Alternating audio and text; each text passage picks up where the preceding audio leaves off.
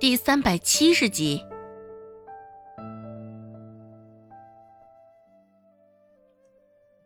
陈四家就在镇上一个小巷子里，倒也是近得很。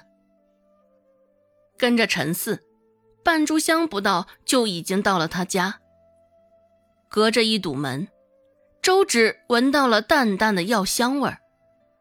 微微泛苦的空气，大抵是因为陈四爹生病了的缘故。我爹咳嗽已经有一个月之久了，因为被陈老那庸医耽搁的。我爹的咳嗽之状也是更为严重，现在浑身无力，就瘫在床上了。一边解释，陈四一边给周芷开了门。打开了门，院子中的药味更是明显。一路上，那苦涩的味道是愈加的浓重。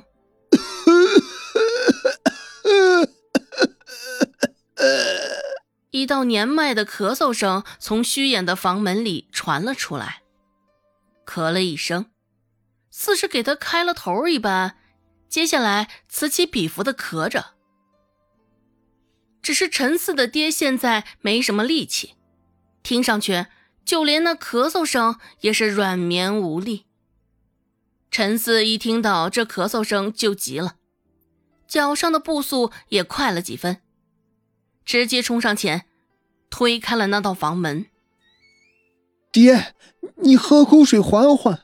陈四忙不迭地端起一旁的碗，倒了半碗水，服侍着他爹喝下，而后又拿起一块小绢子替他开了开嘴角的污秽物。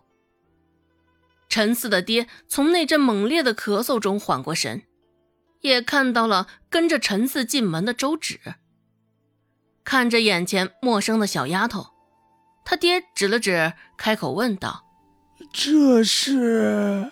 陈四介绍道：“这是我请来的大夫，听说厉害着嘞，就连县令患上的怪病也是他帮忙治好的。”看向周芷的眼神闪了闪，只是陈四他爹眼中没有半分不屑与讽刺，有的只是佩服。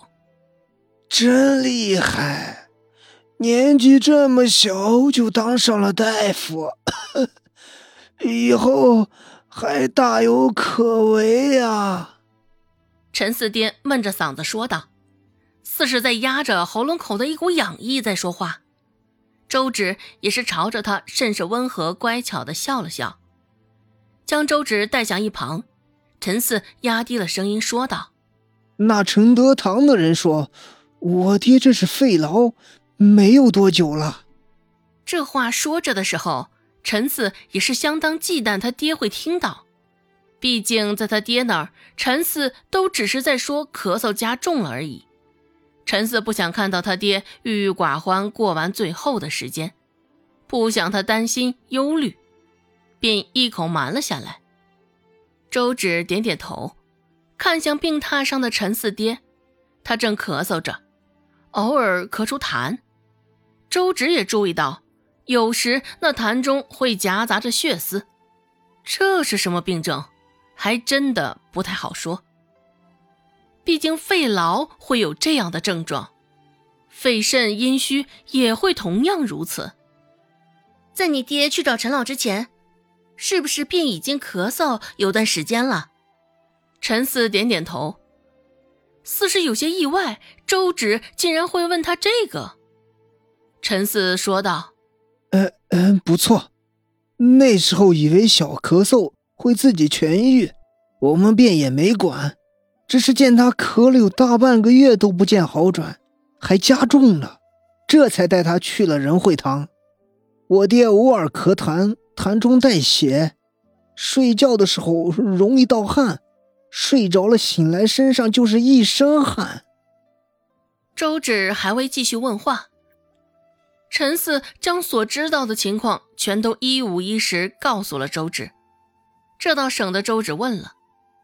陈四这样的大个子、魁梧壮实的，跟头牛似的，一般人瞧见了，准以为他不是个好的。只是现在瞧来，这陈四倒是比有些人更有孝心。想到这儿，周芷不免又多看了陈四一眼。而后才去到病榻旁。只是还未带他走近，病榻上的陈四他爹就说话了：“小丫头，你快离我远些！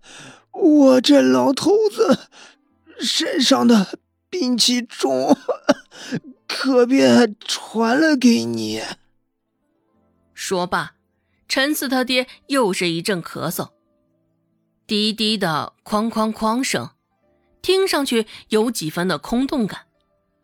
周芷笑着摇摇头，说道：“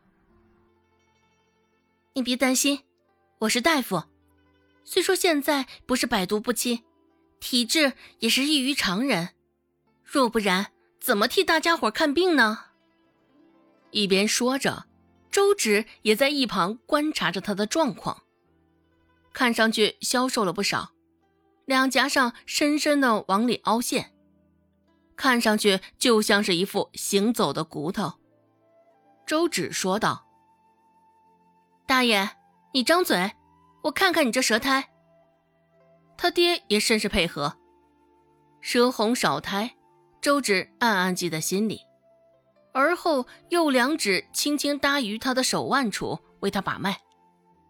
这时候，病榻上陈四他爹也是紧张极了，为了不影响周芷，愣是憋住想要咳嗽的欲望，反倒是将他那张脸憋得通红一片。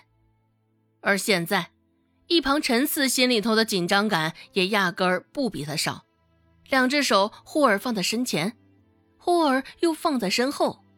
一副站立不安的模样，也不敢走动，怕影响了周芷的诊断。脉象以细数为主，这也恰恰是阴虚的表现。周芷又摸了摸他的手心、脚心、心口的位置，俱是热烘烘的。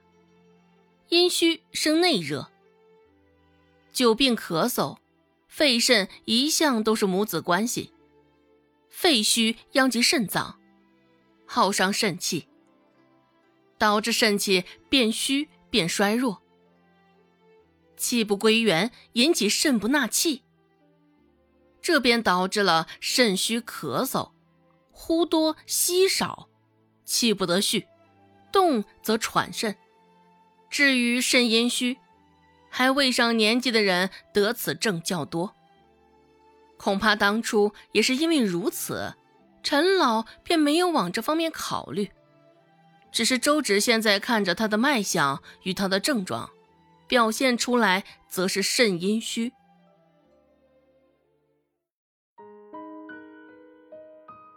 本集播讲完毕，感谢您的收听。感兴趣，别忘了加个关注，我在下集等你哦。